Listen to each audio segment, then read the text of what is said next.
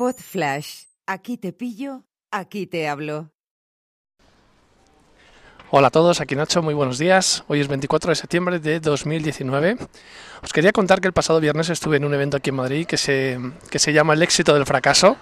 Lo que en su día fueron las Fuck Up Night, se han convertido, pasa un camión, en el éxito del fracaso. Y en, esa, en ese evento estuve conversando con Natalia, una de las organizadoras, y bueno, salió el tema de mi libro, Ya no me gusta, sobre la desconexión de las redes sociales para reconectar con criterio y con, con un punto mayor de racionalidad. Y se nos ocurrió un reto que quiero trasladar aquí a mis oyentes del podcast, que, tiene, bueno, que lo hemos titulado, o lo he titulado de la siguiente manera. Como puedes ver en el, en el título del, del episodio, se titula eh, Más Gila y menos Zuckerberg. ¿Qué propongo con este reto? Que no pretendo que se convierta en viral, ni mucho menos.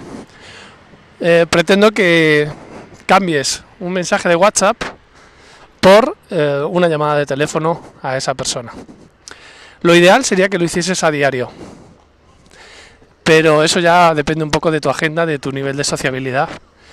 Pero sí, que empezases a hacer un listado de 10, 15, 20, 30 personas que contactar este mes y que te vayas poniendo ese desafío a la gente con la que habitualmente whatsappes y whatsappes mucho, que lo vayas cambiando de forma selectiva, aleatoria, como te dé la gana, por una llamada de teléfono. Yo llevo haciéndolo hace tiempo, esto y lo de los contactos de LinkedIn que me interesan, intentar desvirtualizar y si están en Madrid, pues quedar para tomar un café.